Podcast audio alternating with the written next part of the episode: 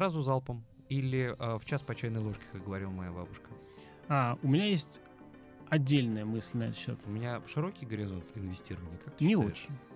Безусловно. Потому что нужно спешить. Это помогает тебе сильнее трепыхаться. Бразильская система не самый плохой вариант. Получается, что друг э, инвестора это прокрастинация? Как А, парадоксально, но да. радость.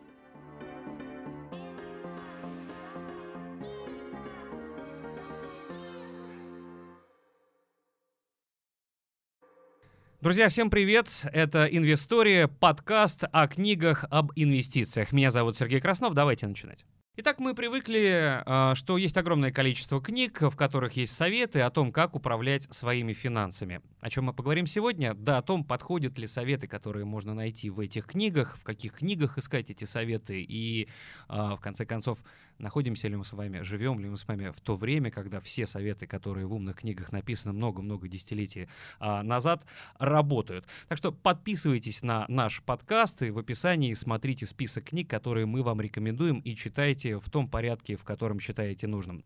В книгах есть огромное количество советов по управлению своими финансами. Но все ли они одинаково полезны, в том числе будем обсуждать и с экспертами, и с опытными инвесторами. И сегодня в нашей студии Владимир Крендель. Владимир, я тебя приветствую. Добрый день. Расскажи немного о себе. Инвестирую с 2009 года.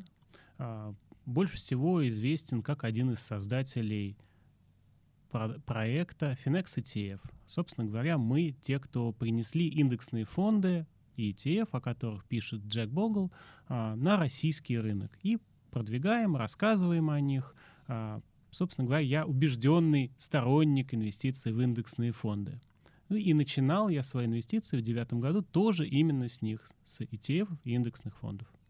Я надеюсь, ни у кого больше нет вопросов, почему мы пригласили Владимира Кренделя в нашу студию сегодня, а если они еще остались, то я вам покажу просто книгу, которую мы с ним будем обсуждать. «Руководство разумного инвестора» Джон Богл. Владимир, я не буду спрашивать тебя, читал ли ты ее, я уверен, что да. Отличная книга. Чем она отлична прежде всего от других? Ну, я бы сказал, во-первых, личностью автора. Джон или Джек Богл — это, несомненно, легенда мира инвестиций, и он написал огромное количество интересных книг, в целом, которые примерно объясняют одно и то же, как нужно инвестировать и что для этого сделал сам Джек Богл и его команда. Ну, Джек Богл или Джон Богл, он же основатель Vanguard Group, э, еще вдобавок ко всему, это одна из крупнейших в мире инвестиционных компаний. И вот год 1976, мне был тогда всего один год, да, он первым разработал и реализовал идею индексных фондов. Не все, может быть, четко понимают, что это такое. А есть у тебя дети? Да, двое. 10 и 7 лет. 10 и 7 лет. У меня 2 и 4, у меня ситуация сложнее. Вот, допустим, если бы мой двухлетний сын там, или четырехлетняя дочь подошли и сказали, папа, а что такое индексные фонды? Ну, я бы, во-первых, сначала обрадовался, потому что это сложно произнести э, людям в их возрасте, а во-вторых, я бы, наверное, испугался, потому что до двух- и четырехлетнего ребенка, до их сознания, донести, что такое индексные фонды, я бы, наверное, не смог. Возможно, еще и потому, что сам, наверное, четко и коротко не могу это сформулировать. Сделай это, пожалуйста, для меня и для наших подписчиков ты.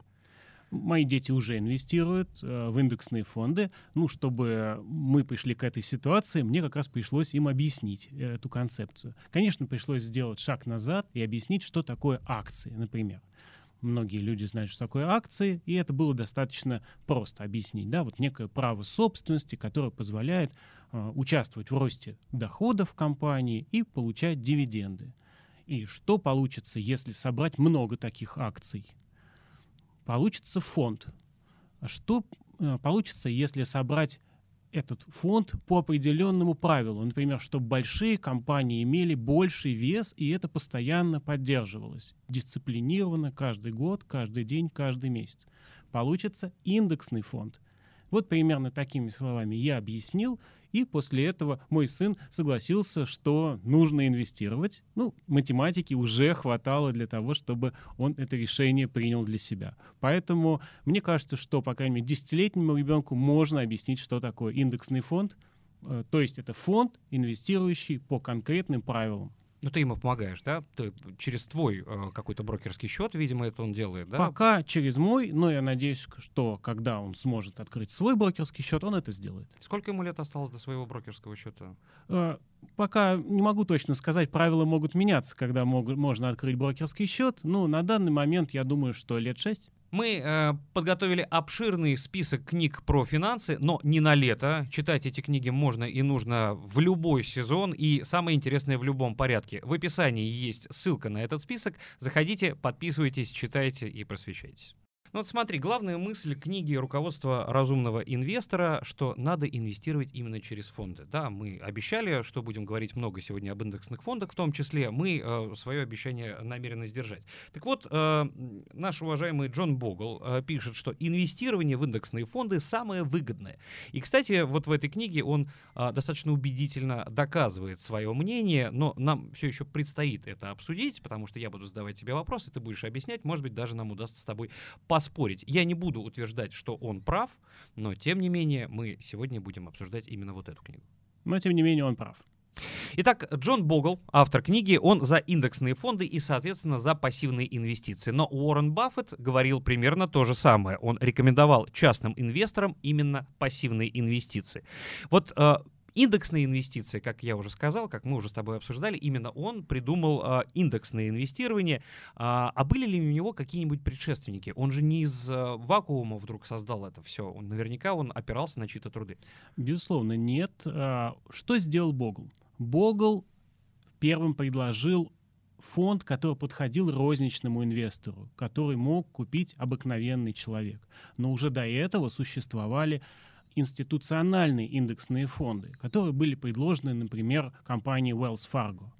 Ну и, конечно же, все мы стоим на плечах гигантов, и Богл в своей разработке стоял на плечах многочисленных ученых, в первую очередь Чикагской школы. Угу. Ну вот, э, с другой стороны, я выписал себе несколько э, тезисов из книги руководства разумного инвестора. Богл, в частности, убежден, что обыграть фондовый рынок невозможно, особенно если вычесть из доходов от инвестиций связанные с ними расходы. А есть ли еще варианты, а, как можно обыграть рынок вообще в принципе? За счет чего? Есть разные мнения, как можно обыгрывать рынок. Например, можно делать ставку на тот или иной сегмент или на те или другие факторы инвестиционные – но Боул достаточно убедительно показывает, что если мы берем действительно большой период времени, действительно э, те издержки реальные, которыми сопровождаются такие инвестиции, то обычно стандартный индекс, взвешенный по капитализации, то, что мы э, обсуждали, что большие компании получают больший вес. Обычно этот индекс обыгрывает. Ну и свои примеры Богл обычно приводит именно на рынке США – на других рынках может случиться другая ситуация. Поэтому, если суммировать, то пытаться обыграть индекс можно за счет выбора активной стратегии либо использования факторов инвестирования, но это сделать достаточно сложно.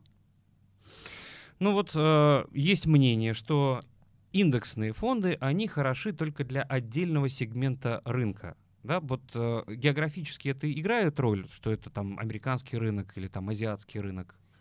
А, Или здесь надо масштабировать? С точки зрения теории, на всех рынках должны побеждать индексные фонды, потому что в целом работает неумолимая арифметика инвестирования. Если мы возьмем рынок в целом, то проигрыши одних — это выигрыши других. И, соответственно, тот, кто инвестирует в рынок в целом, он с достаточно большой степенью вероятности получит именно доходность этого рынка за минусом комиссий. А вот те, кто пытаются обыграть рынок, используют активные стратегии, они тоже заплатят комиссии, но могут оказаться как на стороне проигравших, так и на стороне выигравших. Логично. Но вот смотри, Джон Богл говорит, что если инвестировать в акции компаний с небольшой капитализацией или акции иностранных компаний, а, то фонды под активным управлением дадут лучшие результаты. А, с другой стороны, я встречаю мнение, что с этим не все согласны. Вот как считаешь ты? Потому что есть мнение а, инвестировать в акции компании с небольшой капитализацией, а Джон Богл говорит, а, что лучше так не делать. А, большое и главное убеждение э, Джона Богла на протяжении всей его жизни, это то, что лучшим э, инструментом для инвестирования является просто широкий рынок, э, такой как, например, индексный фонд на S&P 500. Его основное детище, то, что он создал в «Ангарде» вот как раз в 1976 году. Но, тем не менее, у него есть достаточно убедительные аргументы э, в пользу того, что ну, не обязательно идти в международную диверсификацию, использовать э, скажем, вложения в другие страны. Почему так считает Богл? Потому что Америка в его представлении, и, увы, для остального мира это часто оправдано – Америка является той страной, которая наиболее сильные институты рынка. Американские компании получают огромную долю своих доходов э, из стран, не относящихся к рынку США. Поэтому Богл говорит, не обязательно инвестировать за рубеж, достаточно американского рынка. Многие с ним не согласны. Они говорят о том, что э, международная диверсификация улучшает баланс доходности и риска. А то, что касается инвестирования в компании малой капитализации, это достаточно известный факт, как раз фактор, факторного инвестирования. Но здесь есть нюанс. Когда ты инвестируешь в малые компании, ты получаешь сравнительно больше риска, большую волатильность, изменчивость цен этих компаний. Выбор за инвестором. Я думаю, что если перед инвестором достаточно большой горизонт инвестирования, он может вполне дополнить а, широкий рынок больших компаний и сегментом компаний малой капитализации. Володь, мне 47 лет. У меня широкий горизонт инвестирования. Как ты Не считаешь? очень. И твой совет? А, мой совет в 47 лет стоит придерживаться сбалансированного портфеля, но все равно акций в нем должно быть больше. Все-таки это еще не пенсионный возраст, когда стоит перейти к инструментам с фиксированным доходом. Сам Богл э, в достаточно почтенном возрасте, написав эту книгу, упоминает, что у него где-то 50 на 50 акций и облигаций. Вообще фондов великое множество, но самое главное, что в приложении можно найти разные и на акции, и на облигации, и смешанные, и где есть несколько классов инструментов сразу. Про будущее которого э, некоторым ждать нужно достаточно долго, потому что, как ты сказал, у них э, инвестиционный горизонт достаточно большой, у меня уже поменьше, грустная история, но из песни слов не выкинешь. Автор э, Джон Богл, наш любимый, говорит, что высокая доходность того или иного фонда не гарантирует успеха в будущем, а реальный доход инвестора всегда оказывается ниже дохода самого фонда. Почему, Володь? А, здесь очень важно понять мысль, которую э, несет Богл. Он говорит, не смотрите на то, сколько дает рынок, смотрите на то, сколько останется у вас в кармане. Это логично. Логично. Мысль, которую Богл вдалбливает во всех своих книгах. Это то, что в инвестициях ты получаешь ровно то, сколько ты не платишь. Поэтому так важны комиссии. Поэтому «Вангард» всегда стоит а, на пути постоянного снижения комиссии. И это позволило «Вангарду» стать настолько мощной инвестиционной компанией. Репутация, снижение издержек, фокус на индексные фонды. Все-таки а, на что тогда лучше всего ориентироваться? Короткий совет для наших подписчиков. В первую очередь нужно внимательно посмотреть, что внутри того или иного фонда. Не покупаться на прошлую доходность. Ведь Богл постоянно нам напоминает о том, что на финансовых рынках всегда есть тенденция возврата к среднему. Если у фонда была высокая доходность, скорее всего, следующие периоды будут с достаточно низкой доходностью. Сначала фонд опережает индекс, а потом начинает сильно от него отставать. И тем самым все возвращается на круги своя или, выражаясь более математическим языком, возвращается к среднему. Поэтому короткие рекомендации. Смотрите на то, что находится внутри фонда. А, смотрите на то, чтобы вы не переплачивали, а знаете, чтобы издержки у фонда были достаточно низкими, ну и сопутствующие издержки были ну, как можно ниже. И тогда последовательность в инвестиции, что обеспечивается индексными фондами, низкие издержки, то, что обеспечивается индексными фондами, все это вместе позволяет достаточно спокойно накапливать капитал, формировать его для любых ваших целей, будь то пенсионная или большие покупки, или, может быть, образование еще маленьких детей. А, хорошо, что ты вспомнил про маленьких детей. А, это, скорее всего, я не хочу сказать, что друзья инвестора, да, но это некий стимул, да, некий заряд, ради чего ты можешь это делать. Потому что если у тебя там есть семья, есть маленькие а, люди, за которых ты в ответе, это помогает тебе сильнее трепыхаться, если говорить совсем по-русски. Но Джон Богл в своей книге говорит и о врагах инвестора, и говорит, что основные это расходы и эмоции это те самые эмоции, которые вот ты получаешь и которые тебя как бы должны мотивировать. Да? Ты смотришь на своего ребенка, ты получаешь эмоции, получаешь мотивацию, начинаешь сильнее трепыхаться. Но вот, а, а кто тогда друзья инвестора, я тогда не понимаю. Если расходы, с этим я готов согласиться, но эмоции — это враги. А, получается, что друг а, инвестора — это прокрастинация, когда ты ничего не делаешь, и пока а, пока ты теряешь время, акция вдруг раз и обратно отросла. А, парадоксально, но да, если у вас хороший портфель, то прокрастинация становится другом, а не врагом. Потому что отказ от каких-то действий зачастую идет а, во благо. Потому что рынки продолжают работать на вас, а, а собственные лихорадочные действия, о которых говорит Богл, вот эти самые эмоции, они только вредят. Приведу пример. Давай. Рынок взлетел. Какие эмоции нас обуревают? Радость. И еще это часто называется жадностью, это радость. Безусловно. Потому что, когда рынок взлетел, хочется еще и еще в этом участвовать. И вот люди уже несут последнее и участвуют в этом росте, но по неумолимому закону возврату к среднему, что произойдет дальше после бурного роста рынка? Скорее всего, его падение. Мы, например, видим это сейчас на американском рынке. А такой же бурный он будет, или это никак не связано? Это невозможно предсказать. Богл говорит, что за свои там, около 70 лет в инвестициях он так и не смог понять а, движение рынка, вызываемые эмоциями. Но... То есть ни формулу, ни график функции разработать пока никому не удалось. А, я бы не сказал, что никому не удалось.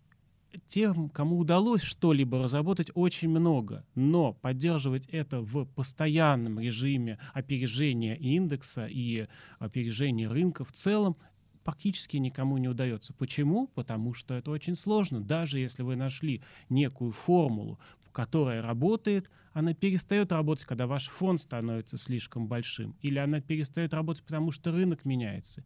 Или она перестает работать, потому что вы хотите уже не 1% за свои услуги, а 5% и так далее. Все формулы со временем ломаются. Магии на этом рынке немного, зато по-прежнему стабильно работают а, вложения в компании, которые платят дивиденды, которых растет выручка и так далее. То есть вот те скучные консервативные инвестиции, которые так любит Богл.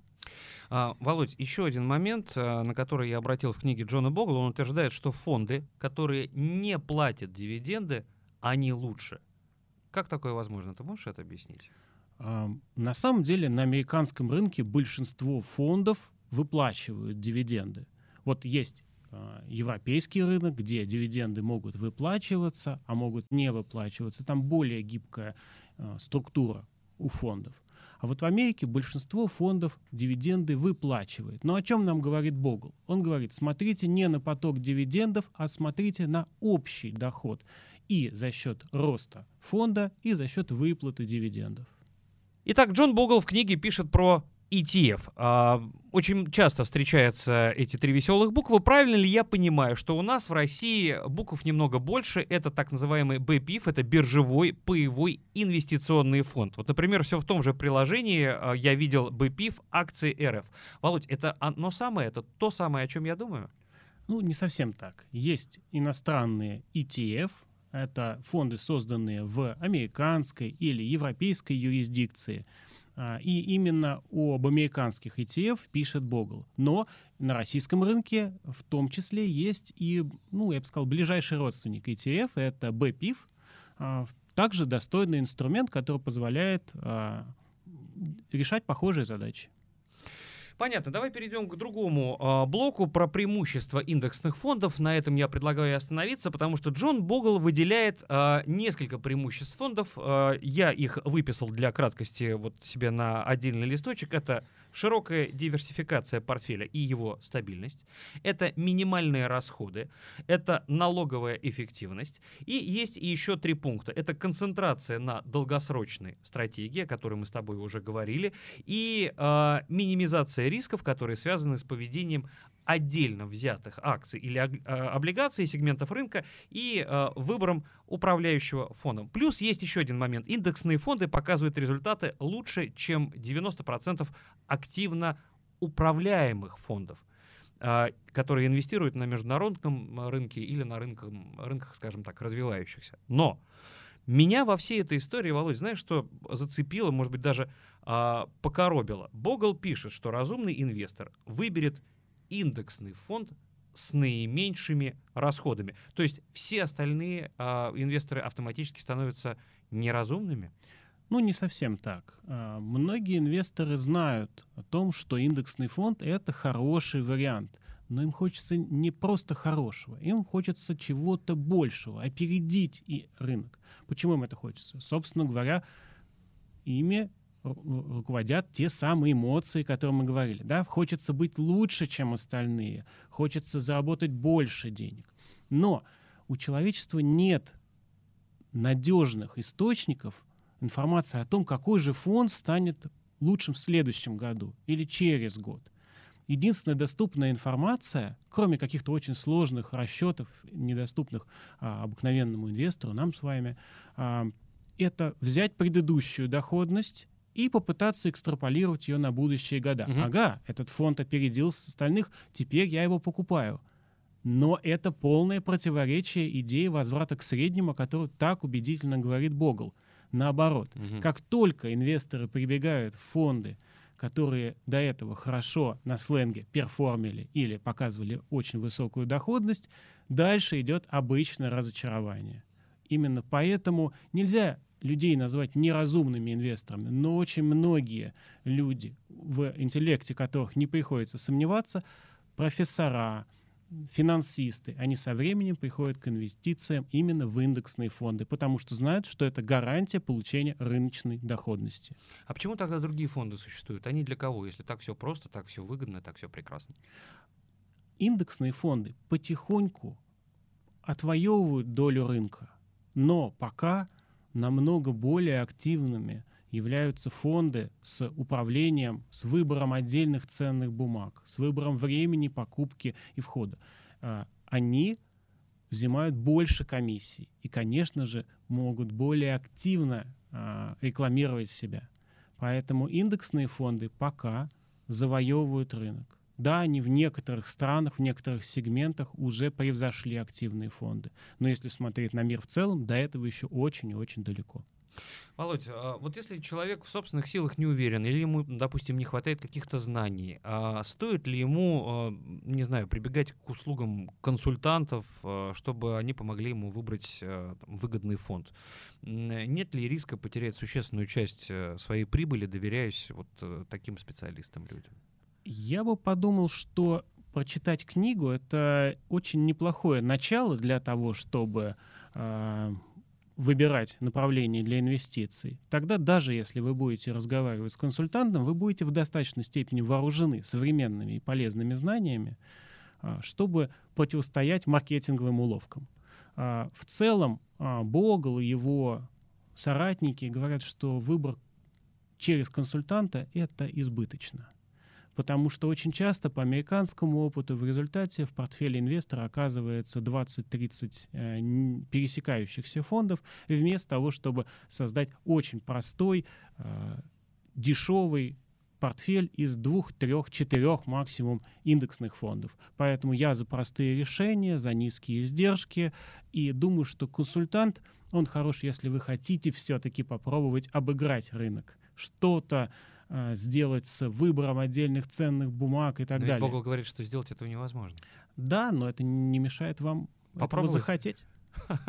а, Я хочу подводить э, итоги, и в течение нашего разговора, Володь, ты много раз говорил о том, что книгу прочесть стоит, что она работает, что она помогает. Вот если э, я бы попросил тебя, заставь меня купить эту книгу у тебя, что бы ты мне сказал в пяти предложениях о ней? Это очень сложный вопрос. А, почему?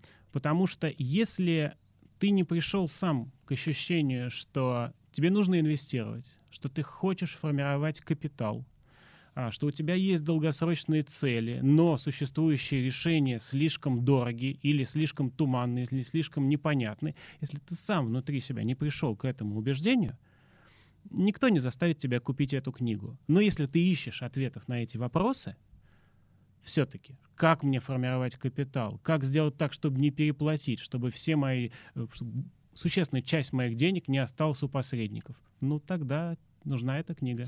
Володь, ну ведь мы знаем огромное количество историй, когда э, человек покупает, э, не знаю, абонемент э, в спортивный зал, и считает, что на этом его миссия завершена, и начинает вознаграждать себя шоколадками. Ведь мало купить книгу, надо ее еще прочесть.